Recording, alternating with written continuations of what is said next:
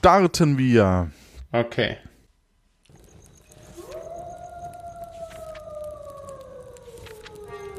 Ein Wolf liest Märchen.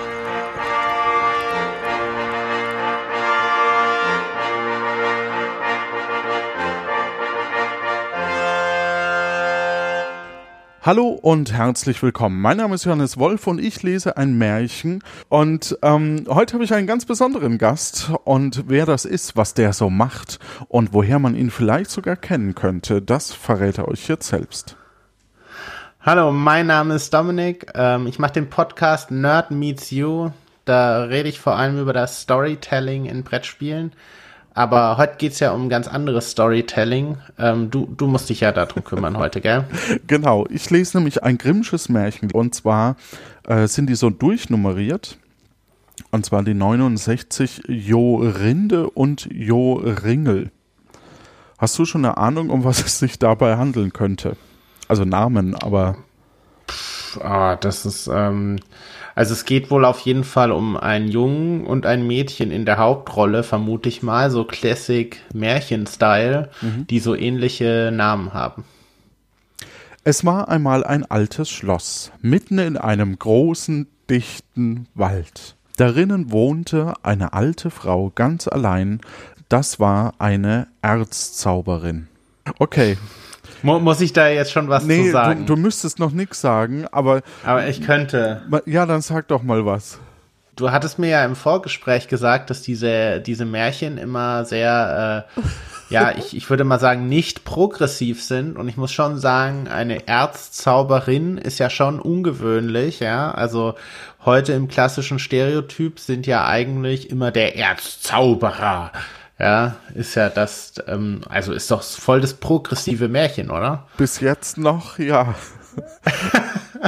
Am Tage machte sie sich zur Katze oder zur Nachteule, des Abends aber wurde sie wieder ordentlich wie ein Mensch gestaltet.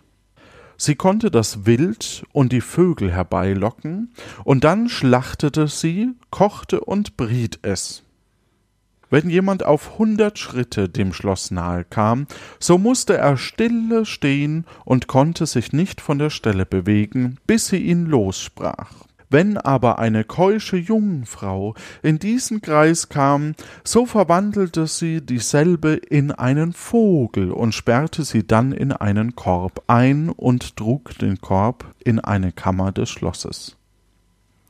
Ich, ich habe ja schon das Gefühl, dass das nächste ist, dass sie die dann isst, oder? Also. Kann sein. Aber wäre nicht an einer Jungfrau mehr dran als an einem Vogel?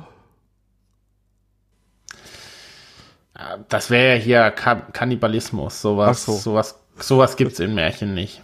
Doch, gibt's. Sie hatte wohl 7000 solcher Körbe mit so Rahnvögeln im Schlosse. Nun war einmal eine Jungfrau, die hieß Jorinde. Sie war schöner als alle anderen Mädchen, die und dann ein gar schöner Jüngling namens Joringel hatten sich zusammen versprochen. Sie waren in den Brauttagen und sie hatten ihr größtes Vergnügen eins am anderen. Den Satz verstehe ich schon gar nicht. Aber gut. Ja, das klingt aber auch nicht so wichtig. das ganze Märchen klingt nicht so wichtig. Nein, es kommt mir tatsächlich jetzt irgendwie bekannt vor. Irgendwie so ein Märchen mit so einer Frau, die ganz viele Käfigen mit Vögeln hat. Das kommt mir irgendwie bekannt vor. Aber es gibt ja immer auch sehr viele ähnliche Märchen, die einfach nur eine Variante von einem anderen Märchen sind, gell? Absolut, ja. Damit sie nun einsmalen vertraut zusammen reden könnten, gingen sie in den Wald spazieren. Hüte dich, sagte Joringel, dass du nicht so nah ans Schloss kommst.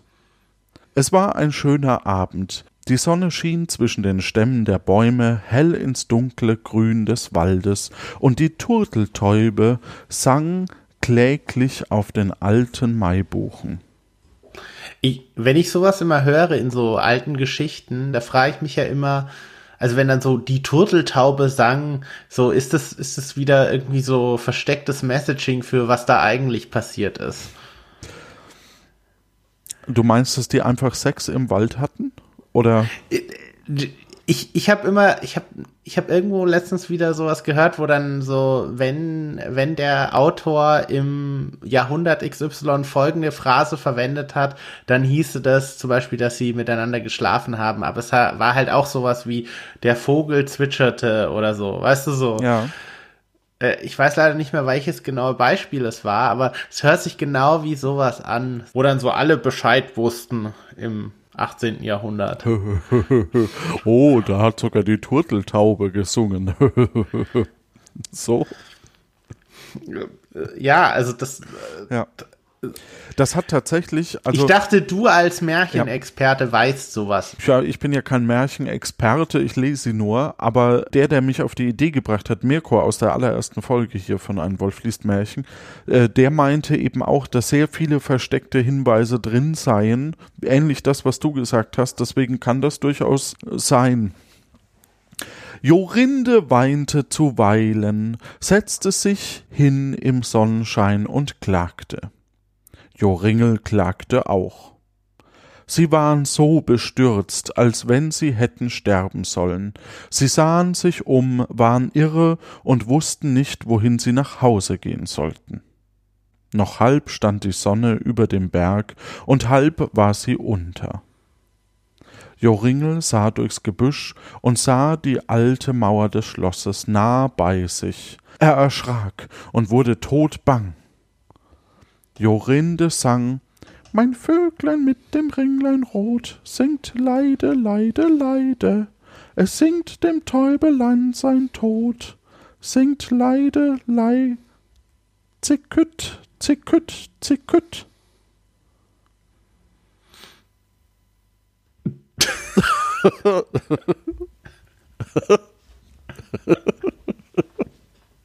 ist das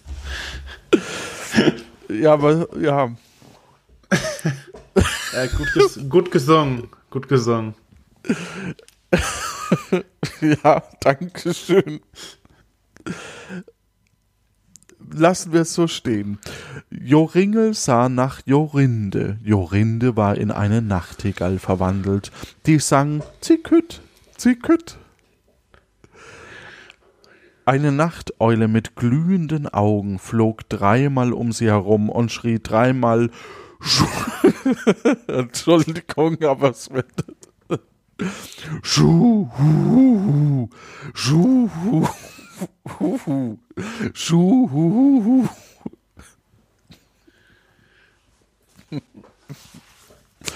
Joringel konnte sich nicht regen, er stand da wie ein Stein, konnte nicht weinen, nicht reden, nicht Hand noch Fuß regen.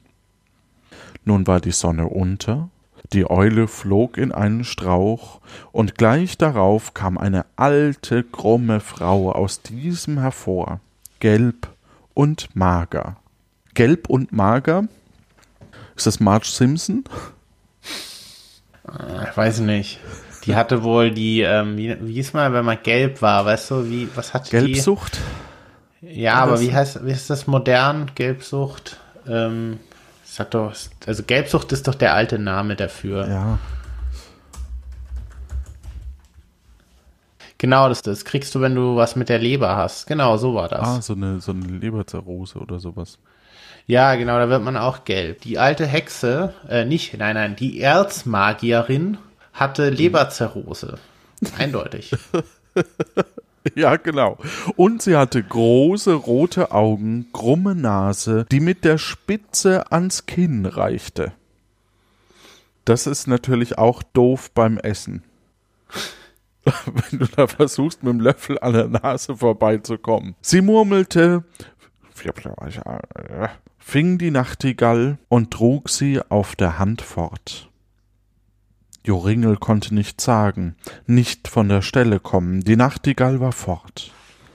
Endlich kam das Weib wieder und sagte mit dumpfer Stimme Grüß dich, Zachiel, wenn's Möndel ins Körbel scheint, bind los.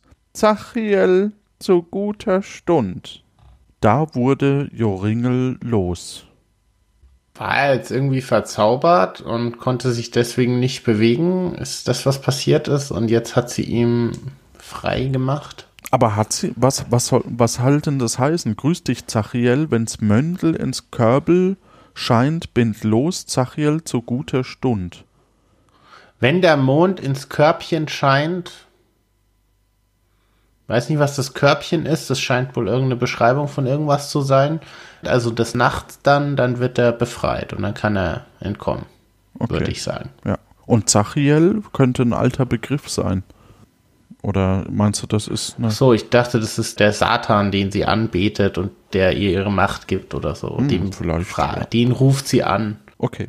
Da wurde Joringel los. Er fiel vor dem Weibe auf die Knie und bat, sie möchte ihm seine Jorinde wiedergeben. Aber sie sagte, er sollte sie nie wiederhaben und ging fort. Er rief, er weinte, er jammerte, aber alles umsonst. Oh, was soll mit mir geschehen? Joringel ging fort und kam endlich in ein fremdes Dorf. Da hütete er die Schafe lange Zeit. Scheiße, ich hab meine Frau Wa- verloren. Jetzt hüte ich mal Schafe. Es ist, ist schon irgendwie sehr, ähm, ja, sehr schnell erzählt. So, da war er traurig und dann ging er jahrelang die Schafe hüten. Oft ging er rund um das Schloss herum, aber nicht zu nahe dabei. Endlich träumte er einmal des Nachts, er fände eine blutrote Blume, in deren Mitte eine schöne, große Perle war. Die Blume brach er ab, ging damit zum Schlosse, alles, was er mit der Blume berührte, ward von der Zauberei befreit. Auch träumte er, er hätte seine Jorinde dadurch wieder bekommen. Das ist die Prophezeiung. Ne? Und davon träumt er. Ja. Okay. Des Morgens, als er erwachte, fing er an, durch Berg und Tal zu suchen, ob er eine solche Blume fände. Er suchte bis an den neunten Tag, dann fand er die blutrote Blume am Morgen früh. In der Mitte war ein großer Tautropfe, so groß wie die schönste Perle. Diese Blume trug er Tag und Nacht bis zum Schloss. Wie er auf hundert Schritte nahe bis zum Schloss kam, da ward er nicht fest, sondern ging fort bis ans Tor. Joringel freute sich hoch, berührte die Pforte mit der Blume, und sie sprang auf. Er ging hinein durch den Hof, horchte, wo er die vielen Vögel vernähme, er hörte es, er ging und fand den Saal. Darauf war die Zauberin und fütterte die Vögel in den siebentausend Körben. Wie sie den Joringel sah, ward sie bös, sehr bös, schalt, spie Gift und Galle gegen ihn aus, aber sie konnte auf zwei Schritte nicht nahe an ihn herankommen. Er kehrte sich nicht an sie und besah die Körbe mit den Vögeln, da waren aber viele hunderte Nachtigallen. Wie sollte er nur seine Jorinde wiederfinden? Indem er so zusah, merkte er, dass die Alte heimlich ein Körbchen mit einem Vogel wegnahm und damit nach der Türe ging. Flugs sprang er hinzu, berührte das Körbchen mit der Blume und auch das alte Weib. Nun konnte sie nicht mehr zaubern, und Jorinde stand da, hatte ihn um den Hals gefasst, so schön wie sie ehemals war. Ey, Das Ich finde es ja auch schon sehr bezeichnend, dass er da reingeht und dass er ja nur seine Freundin zurückverwandeln möchte. Ja, absolut. Das ist auch. Oh, Scheiße, was will ich mit so vielen Jungfrauen? Aber vielleicht wird es ja auch gleich noch im Märchen aufgelöst. Ich bin gespannt. Also, das ist jetzt auch ein bisschen billig, oder? Er findet so eine Blume und plötzlich ist dieses ganze Konstrukt der Geschichte äh, hinfällig. Ja, ich dachte, es kommt ja noch die, die Lehre oder irgendwie sowas, also so ein Märchen, da gibt's doch irgendwie am Ende immer irgendwas, was man daraus mitnehmen kann. Jetzt lies doch mal weiter. Ja, ich lese mal weiter. Da machte er auch alle die anderen Vögel wieder zu Jungfrauen, und da ging er mit seiner Jorinde nach Hause, und sie lebten lange vergnügt zusammen. Punkt. Das war's. Das war's. Naja, vielleicht äh, hier, ähm, nee. Ja. Zumindest hat er die anderen noch befreit. ja, also, das ist natürlich, ist, ist noch eingetreten, genau. Ich, ich frage mich halt, also, vielleicht haben sich ja deswegen bestimmte Märchen durchgesetzt, weil sie irgendwie einen, einen stärkeren so Aufforderungscharakter zu irgendeiner bestimmten Verhaltensänderung haben oder weil die Märchen irgendeine Lehre haben oder weil sie einfach gut erzählt waren. Also da gibt's ja wahrscheinlich einen Grund, warum das nicht das Märchen ist, an das wir uns alle erinnern. Also zumindest, wenn man es jetzt nochmal zusammenfasst. Die beiden wussten, dass sie da nicht zu nahe drankommen sollten, dann gaben sie sich dem Gesang eines Vogels hin. Allerdings muss sie ja trotzdem noch Jungfrau geblieben sein, damit sie zu einem Vogel wird. Also haben sie nur vielleicht geliebkost, keine Ahnung. Eine stechende Logik, die du da vorbringst, wenn die Hexe nur Jungfrauen verwandelt hat. Hm, das stimmt. Ja. so, dann sind sie in die Fänge gekommen. Ähm, er wurde sogar begnadigt. Sie wurde quasi eingesperrt, wobei sie sich ja auch um die Jungfrauen kümmerte, äh, wie wir später wissen. Und dann kriegt er eine Prophezeiung und löst den Zauber auf. Bumm, zack, fertig. Ach nee, er hat noch Schafe gehütet. Muss man ihm auch zugute halten. Er hat, war jetzt nicht untätig während der Wie, Zeit. wie ist denn das mit der roten Blume? Ich habe immer gedacht, ist die, steht die denn für irgendwas? Also, aber mir war es auch nicht so ganz klar. Und damit wünschen wir euch da draußen eine schöne Adventszeit und eine. Oder hast du noch was anzumerken zu dem Märchen?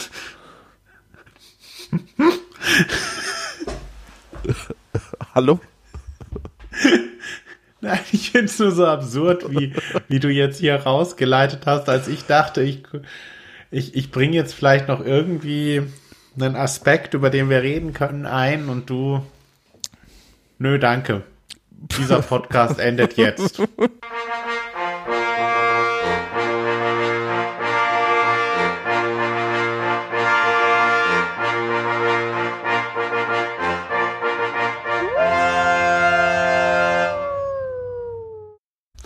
Ja, also. Also ich würde da ja schon ein bisschen mehr von dir erwarten, ja, dass du dich da so vorrecherchiert hast, was? Man kann ja hier auch einfach so googeln, Märchen, Pu Märchen und dann Bedeutung und dann kann man hier, kann man doch hier das alles, kann man sich doch hier interessante Sachen. So, warum hast du dich denn da nicht vorbereitet? Ich habe mir das anders vorgestellt. Ich, ja, ich habe mich nicht vorbereitet, weil das das Konzept des Podcasts ist. Das weiß ich doch schon. Ich, ich dachte, du sagst vielleicht dann irgendwas Lustiges. Ja, so wie du gemeint hast mit diesem, mit diesem, das ist doch hier nicht das Konzept des Podcasts oder so, ja, und dann endet der Podcast oder so. Und damit wünschen wir euch eine schöne, besinnliche Weihnachtszeit. Fühlt euch gedrückt und ja, gute Zeit. Tschüss. Ciao.